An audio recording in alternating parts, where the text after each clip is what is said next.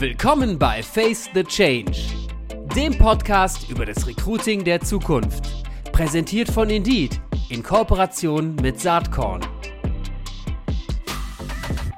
Ja, halli, hallo und herzlich willkommen zum Face the Change Podcast äh, von Indeed in Kooperation mit Saatkorn. Ich bin Gero Hesse und ich unterhalte mich heute mit der sehr geschätzten Ute Näher von der Deutschen Telekom. Hallo Ute.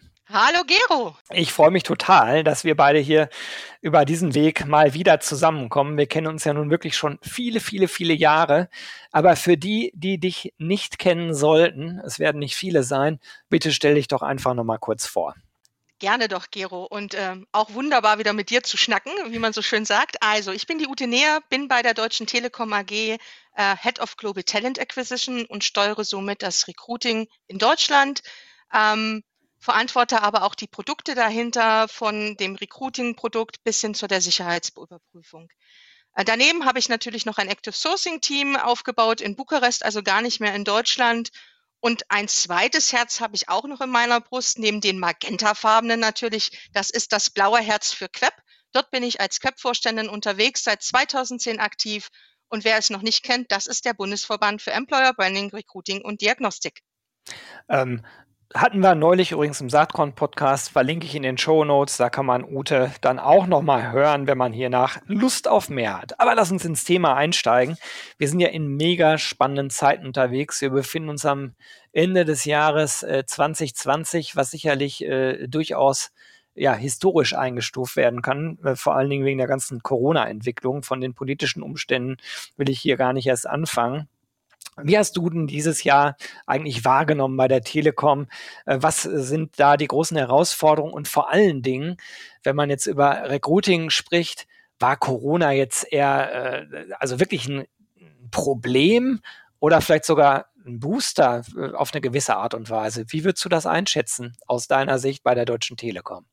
Also ich gebe dir recht, dieses Jahr war ein Jahr, was äh, ich glaube keiner so erwartet hat. Ein Jahr, was gezeigt hat, ähm, dass es nicht äh, nur äußerliche andere Umstände gibt, ähm, die uns beeinflussen so können, sondern auch so ein Virus wirklich komplett alles verändern kann. Für mich bedeutet Corona ein Stück weit auf der einen Seite ein Digitalisierungsbooster. Ähm, warum ein Digitalisierungsbooster?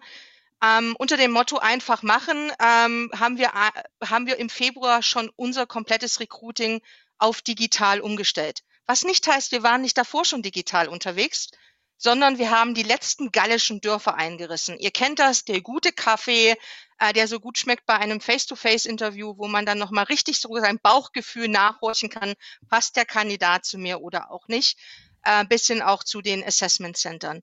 Wir haben uns im Februar entschieden, wir wechseln, wir gehen auf digital und äh, geben das auch als Vorgabe vor. Das hat uns dazu befähigt, dass wir keinen Tag lang äh, Recruiting gestoppt haben. Das heißt, wir haben komplett durchrekrutiert. Und da kommen wir zur Schattenseite. Natürlich hat Corona auch einen Impact auf die Wirtschaft gehabt und damit auch auf das Recruiting-Volumen und welche Profile wir rekrutiert haben. Aber unsere Aufgabe war da, für das Business die richtigen Menschen zur richtigen Zeit und auch die wichtigen Profile gerade bei einem so großen Digitalisierungsschub auch zu rekrutieren. Das haben wir geschafft von daher schaue ich eigentlich zurück auf ein sehr erfolgreiches Recruiting-Jahr, ähm, was auch gezeigt hat, wir können digital und einfach machen, ist eine gute Attitüde dahinter. Mir gefällt das mit dem einfach machen. Äh, das hört sich natürlich immer so easy an. Wenn man in dem Prozess des Einfachmachens ist, dann ist es ja selten so einfach. Und zumindest aus meiner Wahrnehmung ähm, besteht Digitalisierung ja äh, aus mindestens mal zwei ganz, ganz wichtigen Facetten. Das eine ist die technologische ähm, oder die Technologie technologischen Plattformen an sich, mit denen man arbeitet. Und das andere ist, dass die Mitarbeiterinnen und Mitarbeiter, in, in diesem Fall deine Recruiting-Teams, auch vom Mindset her so weit sind, diese Tools zu nutzen. Das ist ja ein Unterschied. Ne? Ich kann das tollste Tool haben, wenn ich äh, sozusagen nicht bereit bin, es auch einzusetzen, dann habe ich nicht viel davon. Lass uns doch mal über diese beiden Facetten sprechen. Ich habe irgendwo gelesen, ihr konntet eigentlich direkt mit den bestehenden Tools digital ähm, die ganze Wertschöpfungskette abbilden. Was, was kommt denn da an Tools bei euch zum Einsatz? Ähm, Gero, du hast es genau richtig gelesen. Das war tatsächlich der Fall. Und das hilft im Übrigen beim zweiten Aspekt, den du schon angeklungen hast, die Mitarbeiter ready dafür zu haben. Wenn man auf Tools setzt, die man schon hatte, dann muss man gar nicht neue Tools erlernen. Mhm. Ähm, Tools, ähm, die wir schon hatten, ähm, sind tatsächlich, ähm, ähm, jetzt darf ich ja bestimmt keine Werbung machen, aber äh, Tools für das Direktinterview äh, nicht timeshifted, sondern äh, als ja, Face-to-Face-Ersatz. Ähm, und das war einer der letzten Punkte neben den Assessment Centern, die wir noch digitalisieren mussten. Ähm, das bedeutet, man konnte sich davor natürlich schon bei uns digital bewerben.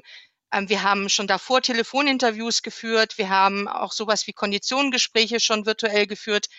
Aber genau dieser letzte kleine, äh, dieses letzte kleine gallische Dorf, dieses Face-to-Face-Gefühl, das musste ersetzt werden. Wir haben uns in dem Umfeld auf bestehende Technologien, die wir schon hatten, in dem Fall ist das ähm, WebEx gewesen, ähm, geeinigt, haben da verschiedene Plattformen, natürlich für Assessment Center eher eine andere Solution als ähm, für die klassischen Video-Interviews haben dann aber auch, und das ist die andere Seite der Medaille, klar umgedacht, was bedeutet denn hier Kandidatenzentrierung?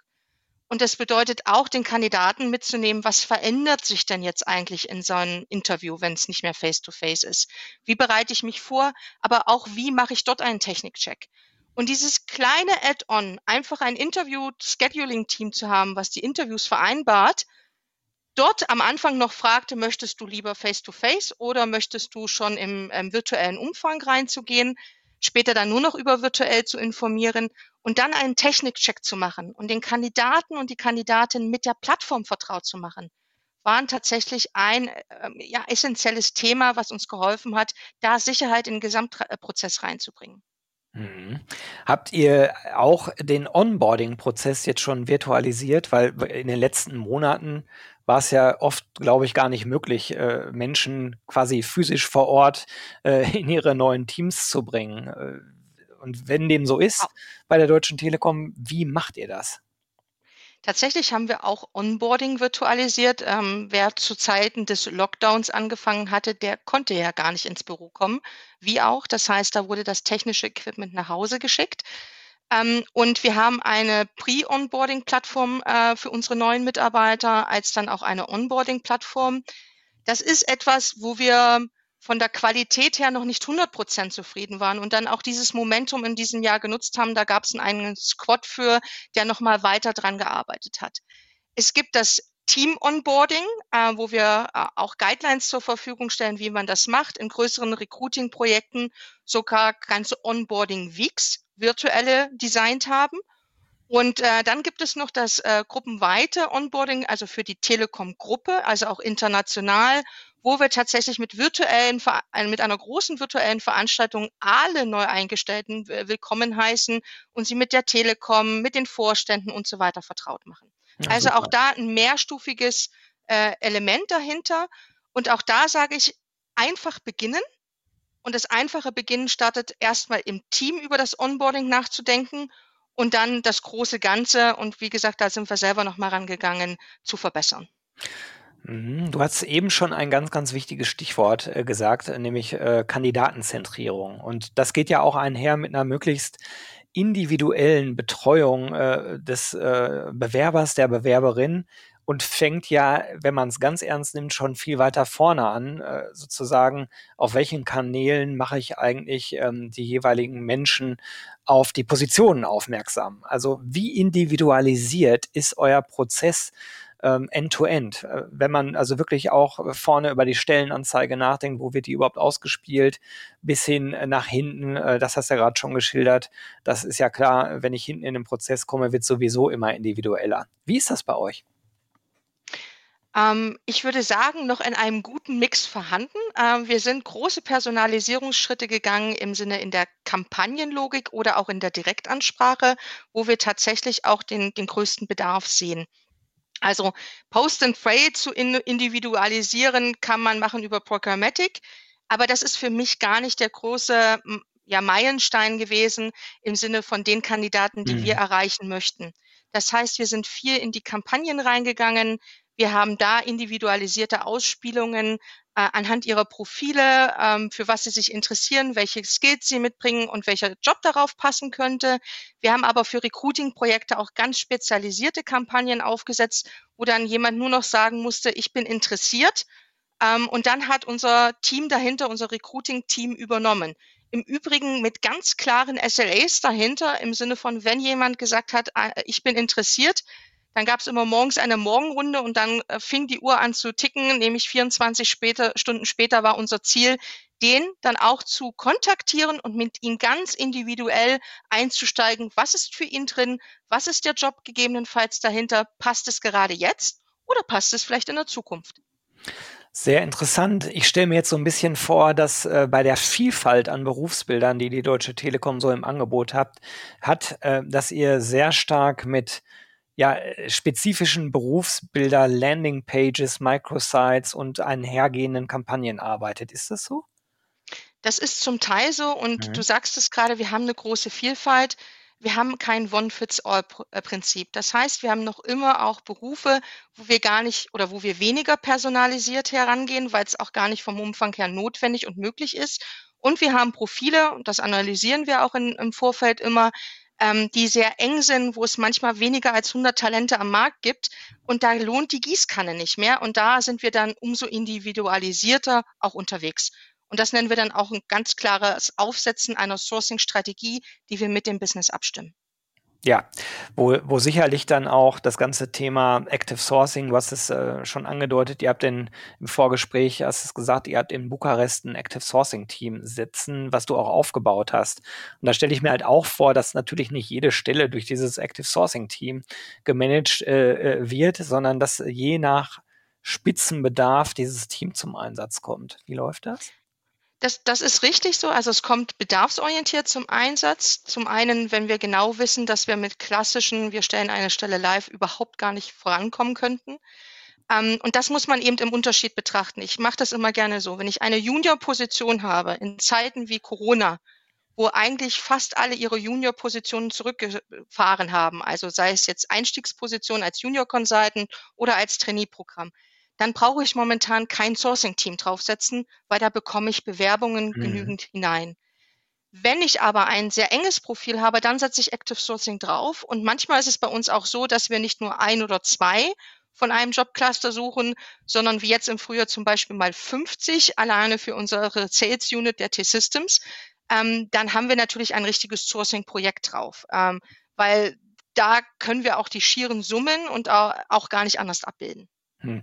Was man äh, erkennt, wenig überraschend, auch das hast du eben schon gesagt, ist One Size Fits All. Das gehört immer mehr der Vergangenheit an, genau wie eigentlich Post and Pray auch der Vergangenheit an, an, angehört. Das setzt aber voraus, dass ich einen erheblichen Professionalisierungsgrad äh, habe in meinem Team, und das bringt mich zu der anderen Facette, die ich eben auch schon ja in, in der Frage rund um die Tools habe anklingen lassen, nämlich das Mindset der Mitarbeiter. Wie ist überhaupt das Recruiting-Team? Wie ist dein Team überhaupt zusammengestellt? Hast du da viele HRler, viele Seiteneinsteiger, viele Online-Marketing-Profis? Wie sieht das aus? Und ähm, ja, wie, wie hast du dir dein Team im Laufe der Jahre aufgebaut? Also ich glaube, ein Erfolgskriterium ist tatsächlich die Diversität auch im Team abzubilden. Ähm, und wir haben genauso Diagnostikspezialisten, die aus unterschiedlichen Facetten, aus unterschiedlichen Herkünften, unterschiedlicher Altersstruktur ähm, sind. Ähm, und wir haben das im, im HR-Marketing-Umfeld mit Employer-Branding-Spezialisten, aber auch Leute, die Hands-on HR-Marketing umsetzen können, die aber vielleicht früher sogar mal selbst aus dem IT-Umfeld kamen, ähm, mal eine Ausbildung als IT-Systemelektroniker oder als Anwendungsentwickler gemacht haben. Und dasselbe findest du bei meinen Recruitern wieder. Auch da ein diverses Team unterschiedlicher Kulturen, unterschiedlicher Altersstruktur, äh, auch mit unterschiedlichen Mindset, was die digitale Affinität angeht. Ähm, das ist aber auch gut so, weil dann kann man es auch challengen, weil das eine ist ja, was wir an Mindset mitbringen, das andere ist, wie weit sind unsere Kandidaten äh, wen wir da suchen, wie digital sind sie unterwegs, wie einfach verstehen sie das. Und dieses Challengen schätze ich sehr. Und das war auch der Grund, warum wir uns entschieden haben, in Bukarest ein Team aufzubauen für das Thema Active Sourcing, weil wir diese Grenze des Deutschlandzentrierten für Active Sourcing nochmal aufbrechen wollten. Ich glaube nicht mehr an einen lokalen Arbeitsmarkt, genauso wie ich nicht an Post and Pray glaube, sondern ich glaube an einen globalen Arbeitsmarkt. Und wir müssen die Grenzen einfach runterbrechen. Und dafür hilft es auch, divers zu sein auf der einen Seite und auf der anderen Seite sich Strukturen aufzubauen, die das genau auch nach draußen zeigen. Hm, spannend, äh, spannende äh, Gedanken, die du da äußerst. Ähm, nur um eine Größenordnung, ein Gefühl für die Größenordnung zu entwickeln. Wie viele Stellenausschreibungen habt ihr denn so in, einem, in so einem Jahr wie diesem? Wie viele Bewerbungen bekommt ihr ungefähr? Wie groß ist dein Team? Kannst du da so ein paar KPIs mal äh, benennen? Ich könnte dir sagen, dass wir in diesem Jahr rund 1000 Experten äh, rekrutiert haben, 2200 auszubildende duale Studenten. Ja, das ist doch super. Das ist doch super. Dann stelle ich die Frage nochmal ein bisschen anders. Genau. Ute, sag mal, über welche Größenordnung reden wir eigentlich bei euch? Ich glaube, das würde viele interessieren. Ähm, wie viele Leute stellt ihr denn im Jahr so ein? Also dieses Corona-Jahr war auch hier ein bisschen besonders. So muss ich es ausdrücken. Wir haben in diesem Jahr oder werden in diesem Jahr rund 1000 Experten und Expertinnen für diverse IT-Umfelder einstellen und ähm, circa und haben circa 2200 auszubildende duale Studenten und Masterstudentinnen eingestellt. Da haben wir keine Abstriche gemacht, weil wir hier tatsächlich auch weiterhin klar in die Zukunft investieren wollen. Im externen Recruiting für Experten sind wir natürlich ein Stück weit zurückgegangen, weil wir einzelne Profile gar nicht so mehr groß im Bedarf hatten. Und über den internen Arbeitsmarkt, ähm, das ist eine Unendlichkeitsnummer, die ist relativ groß. Und ähm, was ich vergessen habe, ganz offen und ehrlich, sind die Praktikanten. Auch die durften dieses Jahr weiter eingestellt werden. Auch die haben eine neue virtuelle ähm, Praktikantenerfahrung gemacht, so möchte ich das nennen. Und da werden wir sicherlich bei 600 in diesem Jahr rund landen. Das finde ich sehr bemerkenswert, weil viele Unternehmen ja in diesem schwierigen Jahr eigentlich einen Praktikantenstopp äh, haben. Ich, also ich würde meinen, dass ihr fast eher die Ausnahme seid. Das nehme ich nicht ganz so drastisch wahr, aber ich mhm. habe es auch wahrgenommen. Ich glaube, wir sind gut äh, damit unterwegs, wie wir unseren Praktikanten Insights gewin- geben können. Ich glaube, ein Praktikum zum Beispiel in einem Telekom-Shop würde bei uns auch nicht stattfinden können äh, zu Zeiten eines Lockdowns aber ein Praktikum in einer IT-Abteilung, ein Praktikum selbst bei mir im Recruiting ist natürlich möglich. Auch da war Umdenken angefragt ähm, im Sinne von, wie binde ich sie ein? Wie stelle ich wirklich sicher, dass sie einen Lerneffekt haben? Wenn sie das klassische Shadowing, ich sitze mal neben jemanden, ich bekomme etwas mit, ja gar nicht haben. Ähm, wir haben zum Beispiel bei mir im Team dann am Anfang ein Daily eingeführt. Jeden Morgen kurzer Face Time oder kurzer Talk äh, über Video. Was macht ihr? Welche Themen? Was sind die Herausforderungen? Und haben sie bewusst in Projekte und andere Themengebiete mit reingenommen. Und das funktioniert nicht nur im HR-Umfeld, das funktioniert natürlich auch im IT-Umfeld und in ganz vielen anderen Umfeldern, die wir da haben.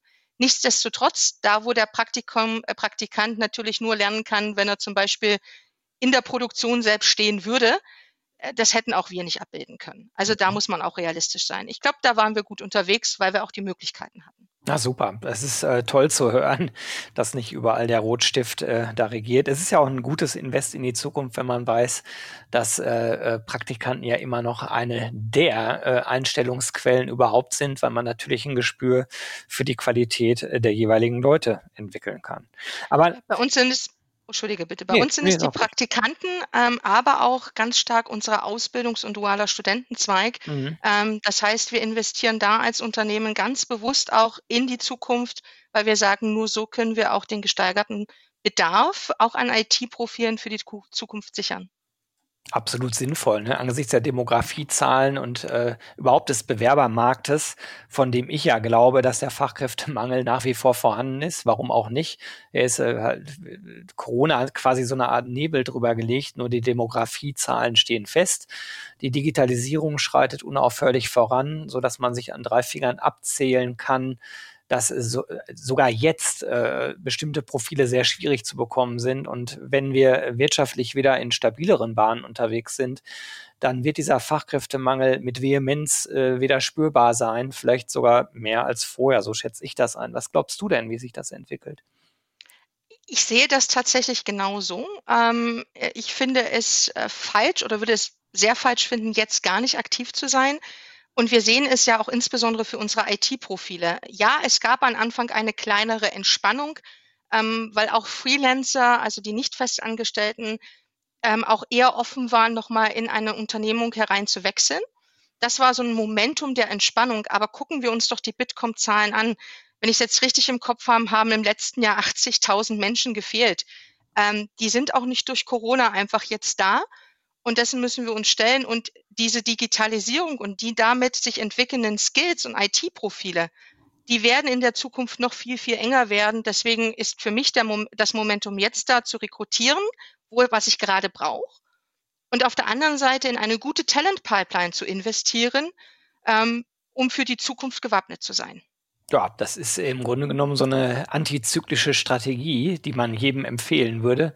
Leider gelingt das nicht überall. Lass uns mal vielleicht eine ganz andere Facette nochmal rausgreifen, was, glaube ich, auch eine sehr große Herausforderung ist, vor allen Dingen in einer so großen Organisation, wie ihr es ja seid. Und das ist das Mindset gar nicht der Recruiting-Menschen oder äh, in deinem Team. Da denke ich, äh, da hat man viele Dinge schon lange erkannt, ähm, aber das Mindset der Hiring-Manager. Und ich glaube, dass da oft noch Sand im Getriebe ist. Also was ich damit meine ist, dass natürlich der Recruiter antizyklisch vorgeht, dass der Recruiter natürlich weiß, wie groß die Engpässe sind auf dem Bewerbermarkt, selbst in Corona-Zeiten. Ich habe manchmal den Eindruck von Erzählungen, aber auch äh, sozusagen von den Einblicken, die ich im Beratungsalltag so bekomme, dass äh, das Mindset der Hiring Manager oft noch wirklich eine große Herausforderung ist. Wie ist das bei euch? Ja, das ist bei uns ähnlich, wobei ich finde es auch schwierig, nur zu sagen, es ist das Mindset der Hiring Manager. Mhm. Für mich startet es damit, äh, wie wir unsere eigene Profession wahrnehmen und wie wir uns positionieren. Sind wir Dienstleister oder sind wir echte Recruiting Consultant? Wenn wir doch echte Recruiting Consultant sind, dann nutze ich doch ähm, meine, meine Daten, mein Wissen zum Arbeitsmarkt, ähm, auch wie, wie groß die Talentlandscape äh, ist, die ich überhaupt vorfinde. Das heißt, wie schnell glaube ich rekrutieren zu können oder rekrutiere ich überhaupt in der richtigen Stadt, um meinen Hiring Manager mitzunehmen. Weil dann weiß er auch, warum es hier geht und was der enge Markt ist. Es fängt auch damit an, dass wir einen guten Prozess haben, den wir transparent beschrieben haben. Was erwarte ich denn von meiner, von meinem Hiring Manager? Und dieses Momentum, ja, ich habe jetzt gerade keine Zeit, um mit dir einen Briefing Call durchzuführen, heißt doch einfach nur, dass wir konsequent sein müssen und sagen müssen, okay, dann ist dein Recruiting-Druck scheinbar nicht so hoch, wenn du jetzt keine Zeit für mich hast. Dann kommen wir und starten wir diese Requisition vielleicht zu einem anderen Zeitpunkt. Böse Zungen meinen immer, das ist zu radikal. Ich nenne das klares Konsequenzenmanagement. Und das fängt ganz am Anfang an das geht aber auch in der Mitte weiter. Wenn ich kein Feedback zu den Kandidaten bekomme, die ich dort präsentiere, dann muss ich damit Konsequenzen ziehen, weil dann sind wir wieder bei der Kandidatenzentrierung. Der Kandidat hat ein Recht darauf, ein Feedback zu erfahren. Ist er weiter dabei oder ist er vielleicht auch nicht dabei? Und da helfen uns tatsächlich ein sehr klar beschriebener Prozess mit einer klaren Timeline dahinter und tatsächlich auch SLAs, ein Stück weit für unsere Führungskräfte, den wir ihnen, die wir ihnen natürlich am Anfang auch mitteilen. Also es ist kein Überraschungsmoment. Aber wir müssen sie schon auch mitnehmen auf diese Reise. Gemeinsam eine Sourcing-Strategie entwickeln, gemeinsam ein Prozess-Consulting durchführen und sich gemeinsam auch auf den gemeinsamen Recruiting-Auftrag committen. Das gehört für mich dazu. Mir gefällt das. Das ist so ein bisschen auch ähm, das steckt jetzt implizit da drin. Ich, ich übersetze das jetzt einfach mal so, wie, wie ich das deute. Das ist auch ein bisschen die Sprache des Business sprechen. Ne? Also ja. aus einer HR-Rolle eben ganz klar zu sagen, sorry, das ist jetzt nicht einfach nur so eine handlanger Dienstleister-Tätigkeit, die wir hier machen, sondern es ist ernsthaftes Business mit ernsthaften KPIs. Äh, ja, das ist in der Regel eine Sprache, die im Business verstanden wird. Ja, gebe ich dir absolut recht. Und ganz wichtig ist, es muss Konsequenzen haben. Wenn wir immer nur sagen, ja, mach doch bitte, dann wird es sich nicht ändern. Aber dieser Aha-Moment, okay, du hast jetzt gerade keine Zeit dafür, dann starten wir deine Stelle später. Das heißt, wir schließen sie. Es geht gar nicht erst in die Ausschreibung. Das macht was mit Hiring Managern. Oder aber wir schließen dir deine Stelle, weil du uns kein Feedback zu deinen Shortlist-Kandidaten gibst. Was keinen negativen Effekt im Übrigen auf die Kandidaten auf der Shortlist hat, weil in der Regel haben wir immer andere Positionen, wo wir sie auch hin beraten können. Aber es geht darum, auch Konsequenzen aufzuzeigen. Weil ich glaube, das ist eine Klarheit und eine Transparenz, die jedes Business auch versteht. Und damit sind wir meiner Meinung nach so ein bisschen am Ausgangspunkt der Frage wieder angekommen, das Mindset der Hiring Manager nicht als gegeben hinzunehmen, sondern gemeinsam mitzugestalten mit dem, was du gerade skizzierst. Ne? Definitiv. Und es gehört auch dazu, ihnen aber auch Transparenz äh, zu geben, Tools an die Hand zu geben, wo sie sich im Zweifel auch selber noch ein Stück weit enablen können. Wir haben eine eigene Toolbox-Seite, die nennt sich My Recruiting My Business. Ganz klare Botschaft, My Recruiting My mhm. Business für unsere Führungskräfte, wo sie sich ähm, zusätzliche Informationen noch holen können, wo sie aber auch äh, was auf die Ohren bekommen oder kleine Videosnippets bekommen, ähm, um sich auch noch selber Dinge mit, mitzunehmen. Und auf der anderen Seite sehe ich wirklich dieses Hand in Hand mit einem starken Recruiting Consultant an der Seite, der sich eben nicht als Dienstleister versteht, sondern als Consultant. Super. Ute, ähm, es ist unglaublich, aber wir nähern uns schon fast der Zielgeraden. Ich habe noch zwei Fragen an dich. Äh, die eine ist naheliegend. Wir sind jetzt Ende 2020. Was werden aus deiner Sicht die großen Herausforderungen im Jahr 2021?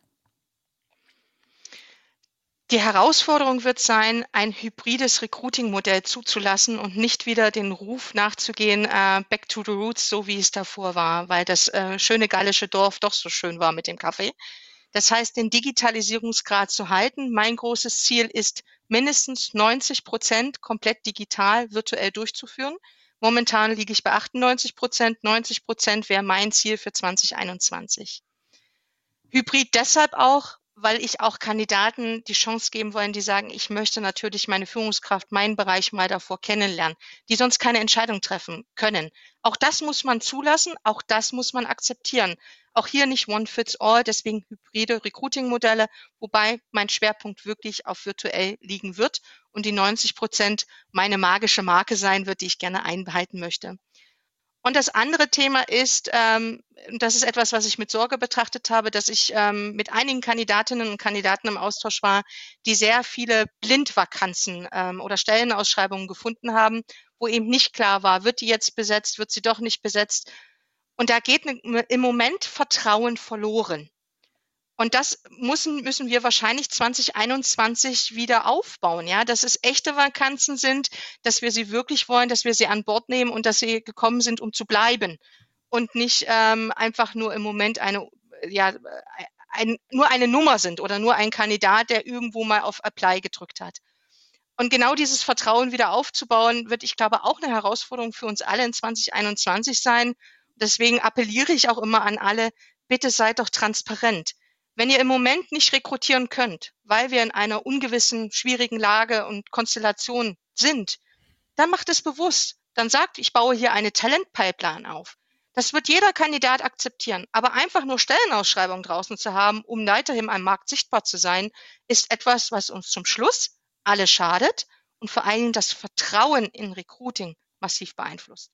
Absolut. Also das sehe ich ganz genau wie du.